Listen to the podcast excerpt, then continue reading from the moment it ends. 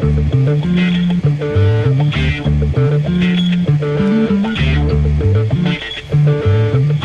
Bonsoir et bienvenue dans le podcast de Point Info Orléans, 20-25 minutes de cinéma et de découverte une fois par semaine. Et cette semaine, on est bien entouré puisqu'on va parler d'un film oscarisé, mais également avec euh, bah, la crème de la crème des chroniqueurs, à commencer par celui euh, qui ne se fait jamais de cheveux quand il va au cinéma, c'est Julien.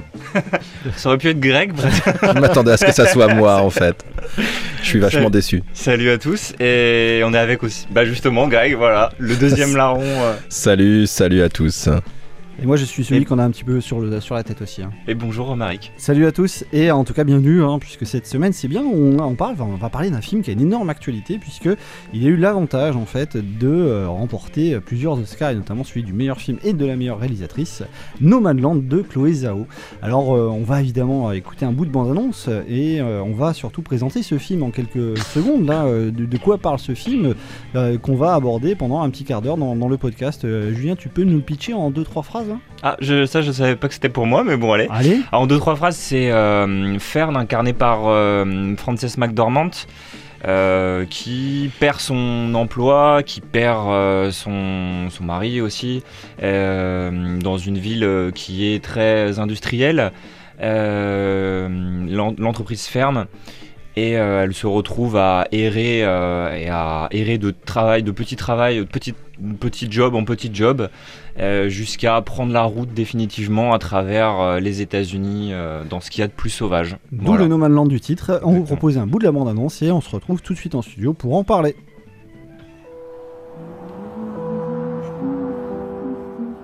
You are one of those lucky people that can travel anywhere. Yes, ma'am, I And they sometimes call you nomads. My mom said that you're homeless. Is that true? No, I'm not homeless. I'm just. Alors les anglophones auront déjà reconnu hein, euh, quelques répliques euh, cultes et pourquoi pas la voix de Frances McDormand euh, dans ce début de bande-annonce en anglais de No Man Land. On lui demande si elle est SDF hein, clairement et elle dit non non non j'ai juste pas de maison. Ce qui est une réplique assez intéressante du film et qui explique un petit peu après une scène d'exposition relativement courte hein, finalement qui comme le disait Julien nous explique la, une ville industrielle a fermé, son code postal est supprimé, tout le monde est obligé de s'en aller et un petit peu condamné à l'exil. Alors exil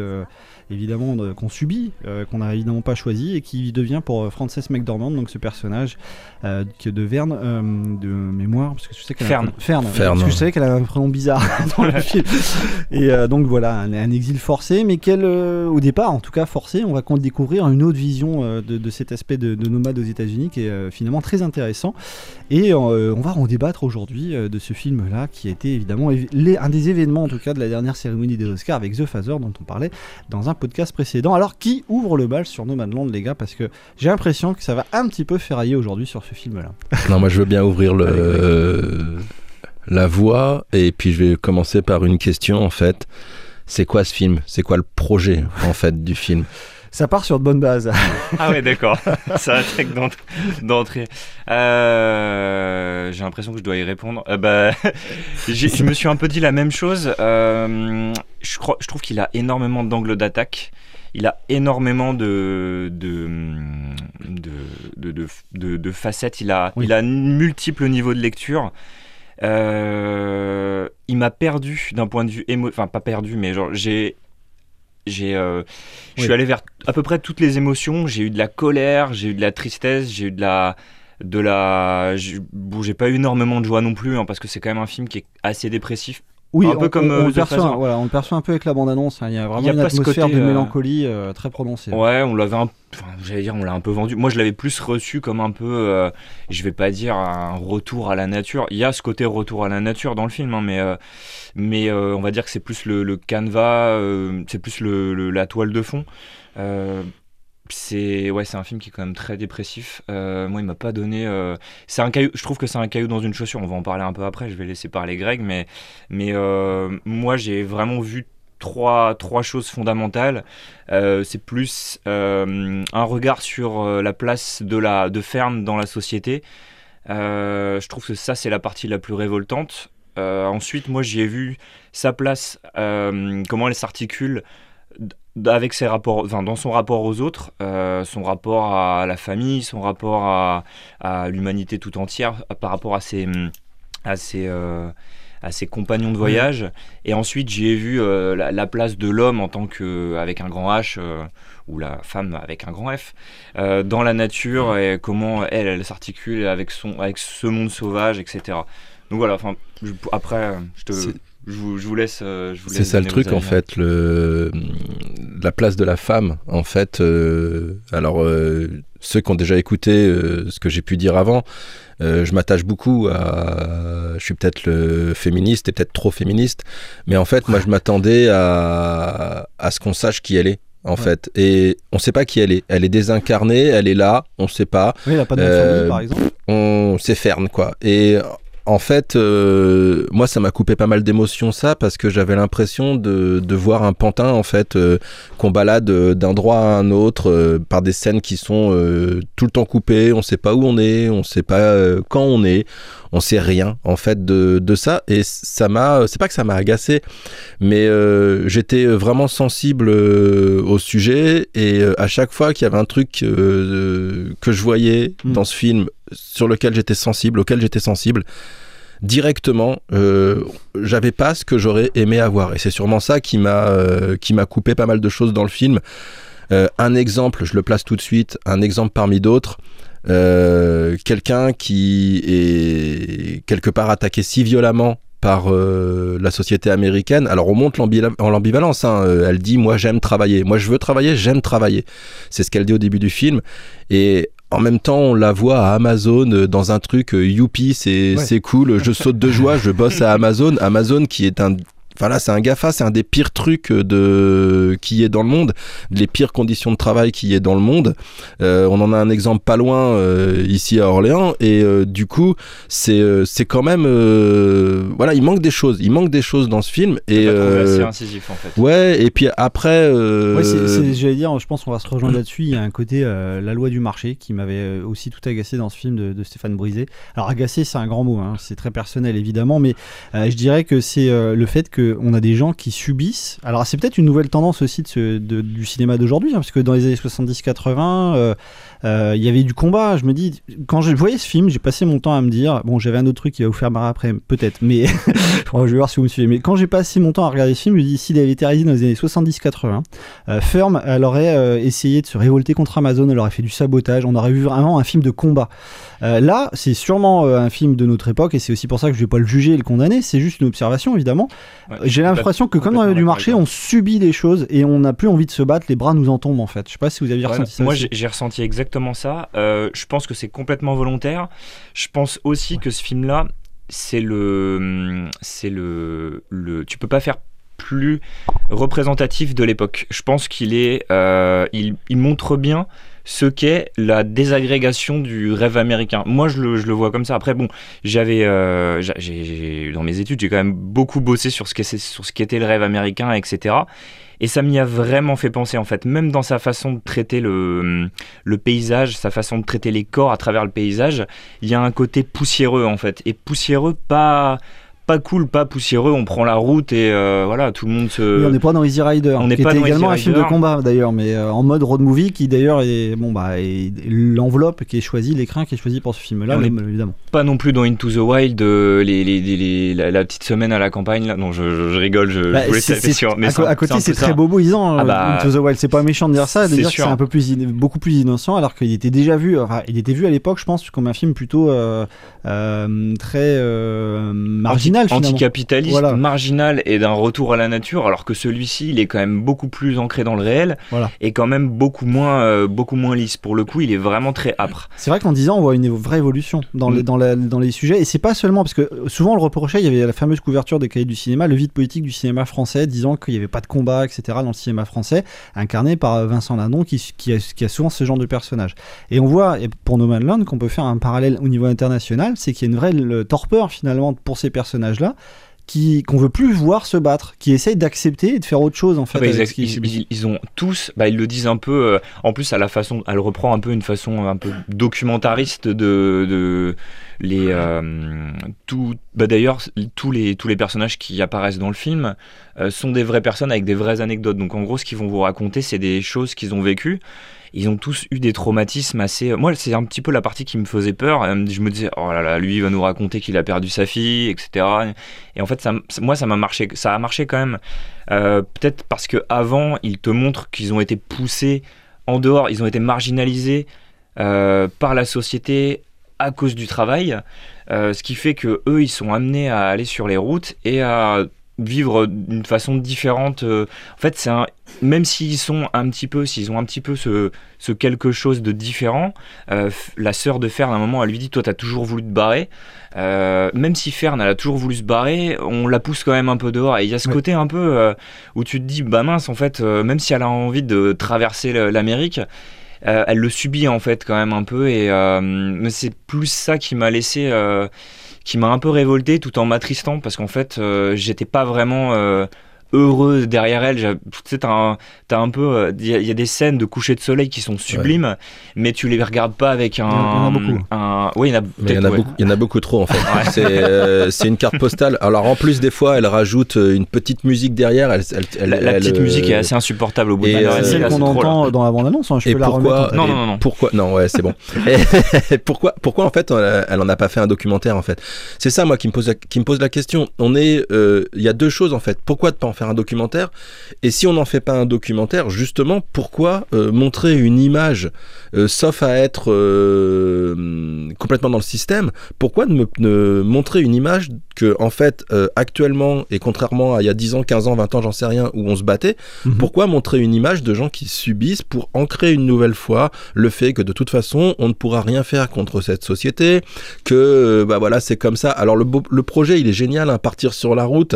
Euh, moi il y a euh, quand j'étais juste après mes études, c'est ce que j'ai voulu faire, me dire je vais aller m'installer quelque part où c'est cool et puis je vais faire le tour de France. J'ai besoin de rien, juste d'un camion qui a de l'essence et voilà.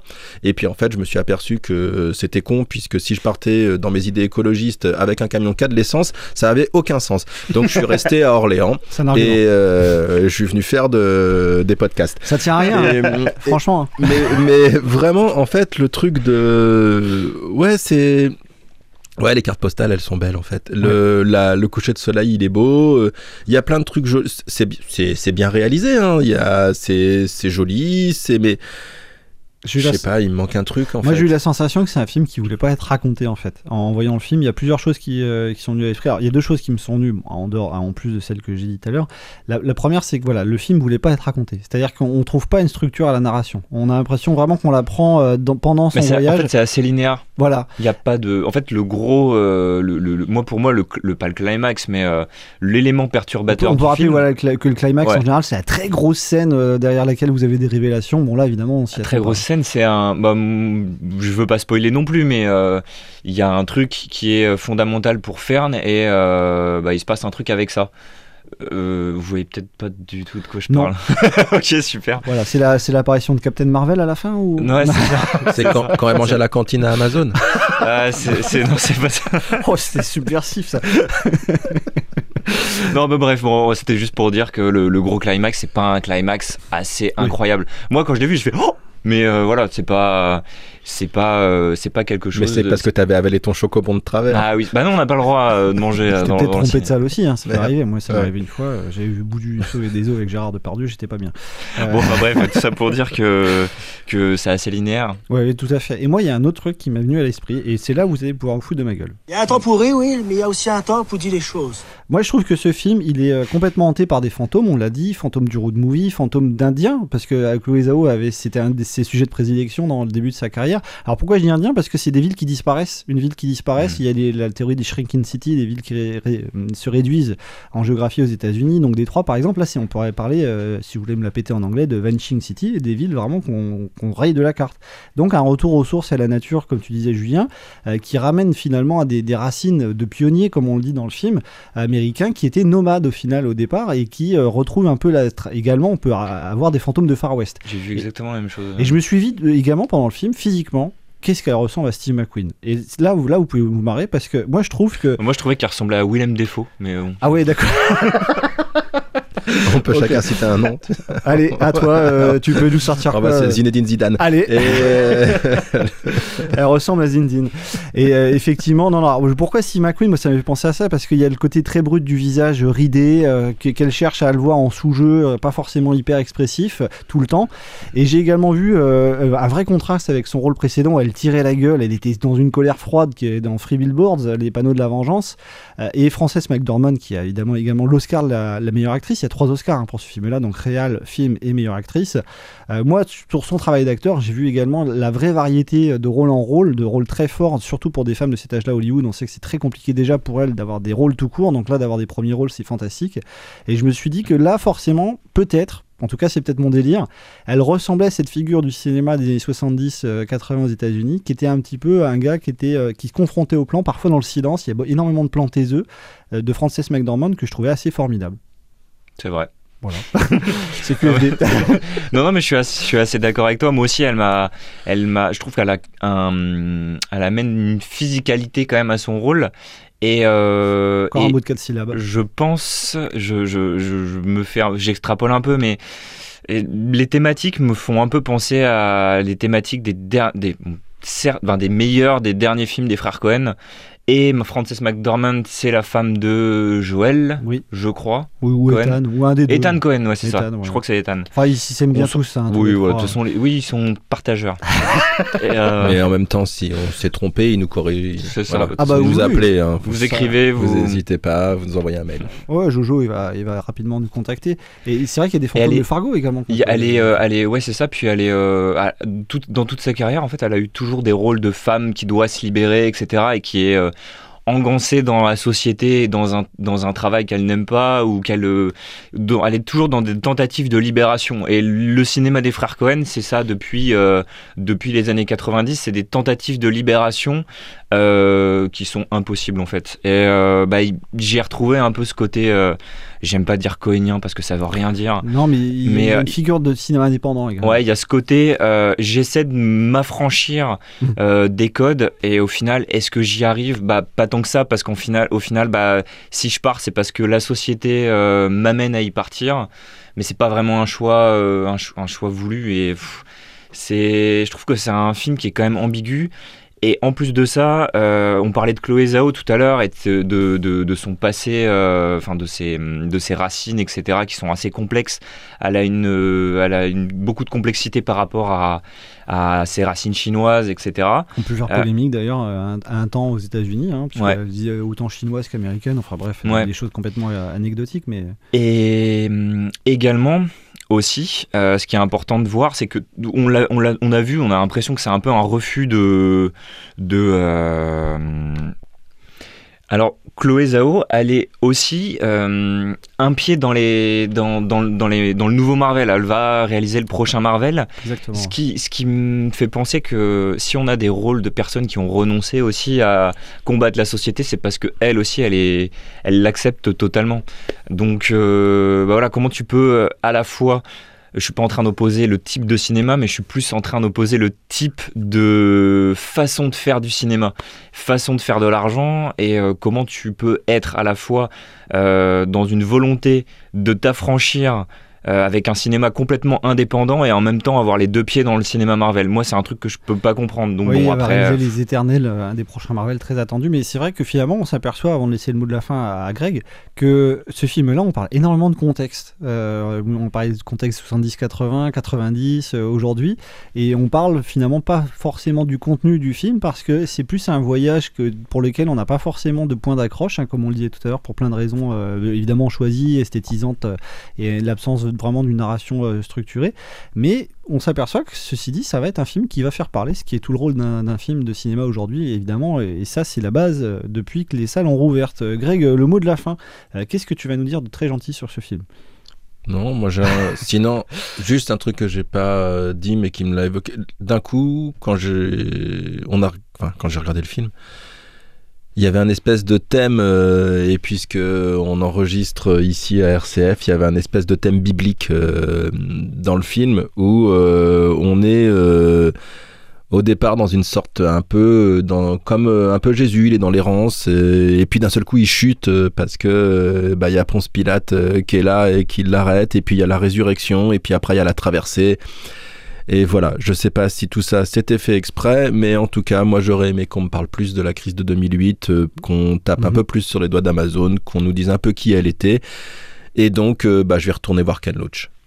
Ah, bah, Moi, ça m'a donné envie d'aller euh, d'aller m'inscrire à Amazon. Ça a l'air super sympa. Oui, c'est vrai que la formation a l'air plutôt cool en, en général. peut me raconter une, une règle de sécurité Allez, ça a l'air cool. Ça, ça, Ça, c'était oui. ridicule. Ça, c'était gênant. j'avais voulu l'oublier. La conclusion musicale cette semaine, les artistes locaux ont du talent. C'est La Jarry, donc un groupe de rock qui a fêté ses 20 ans euh, l'an dernier, hein, Greg. C'est ça.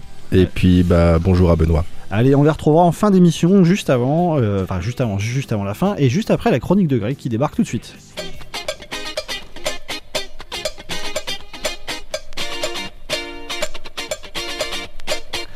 Greg a une chronique comme toutes les semaines et euh, je sais que vous voulez pas vous en passer. Nous, nous en tout cas, non. Exactement. Mais euh, j'ai un souci en fait. J'ai eu un, un souci euh, à l'écriture parce que, à vrai dire, euh, vraiment, si on dit la vérité, parce qu'on est là pour dire la vérité, moi je suis quelqu'un de vrai. Au départ, au départ, j'avais prévu d'écrire un truc sur les élections régionales et j'aurais pu dire combien je suis perdu par les politiques, combien c'est dur de faire son choix. Bon, vous l'avez compris si vous avez écouté la dernière chronique. J'ai évidemment des couleurs préférées. Bon, là, c'est pas, c'est pas le sujet. C'est pas le sujet. On a dit, c'est pas le sujet. Bref. Donc j'avais envie de parler des élections régionales et départementales, mais après, je me suis dit que si je commençais par demain, c'est le second tour des nains, hop, Romaric qui m'aurait arrêté et il m'aurait dit, euh, mais rappelle-toi, on enregistre le samedi et on diffuse le mercredi d'après. Donc évidemment, ça aurait, voilà, bref. Euh, en fait, du coup, vous avez un sacré avantage euh, sur moi, puisque vous, au moment où vous écoutez, vous savez qui a gagné les élections, alors que moi, au moment où on enregistre, je ne sais pas. Donc, un avantage pour vous, 1-0, balle au centre. Euh, oui, la semaine dernière, en fait, j'avais fait un petit parallèle entre le foot euh, et le cinéma. Et bah, en fait, je pourrais faire la même chose avec la politique. Euh, bah oui, c'est vrai, hein, parfois, c'est des vrais acteurs. euh, je sais pas si c'est à Sciences Po, à l'ENA, où on leur apprend ça, mais en fait, ils savent parfaitement jouer la comédie, la joie, ouais, on a gagné, etc. Où je, voilà, je vous ai compris, la solennité, la tristesse, la conviction. Vraiment, ils ont tous les registres. Malheureusement, celui qui domine le plus, c'est l'humour. Et bah, c'est vrai, hein, c'est des, des comiques, hein, mais souvent le, leur humour est noir, et ça, c'est, embêtant. C'est embêtant que l'humour soit noir parfois, alors que moi, j'aime l'humour noir. Vous avez pu le remarquer, puisque ça, c'est l'humour noir. Enfin bref, j'ai pas non plus vous dire, euh, vous expliquer tout ce qui se passe à chaque fois. Euh, bah voilà. Donc euh, en fait, finalement, j'aurais parlé des élections, sans parler des élections, mais tout en parlant des élections. Donc ma chronique est sauf, et c'est tant mieux ou pas. Vous avez rien compris Bah moi non plus, et eux non plus sans doute. Allez, salut. Il y a un temps pour rire, oui, mais il y a aussi un temps pour dire les choses. Effectivement, comme le confirme Jeff Tuch. Merci beaucoup Greg pour cette chronique cette semaine. Euh, merci les amis euh, pour ce podcast de Piao. On va se quitter pendant l'été. C'était le dernier numéro de la saison, euh, de cette première saison, euh, je dirais de découverte finalement euh, du, du podcast Piao. Et on viendra euh, plus fort à l'image euh, de Chloé Zhao avec Les Éternels et son film. T'es en train de nous comparer à des super-héros, si j'ai bien compris là. C'est ça. Ouais, et alors? Ouais, c'est pas modeste. Et alors? On- Ça me va. Salut les amis, euh, merci pour tout. Et puis bah, nous on se retrouve euh, très bientôt. On se quitte avec la Jarry cette semaine. Et je suis devenu le caïd de la cité. Je suis un automate qui n'a plus peur de rien.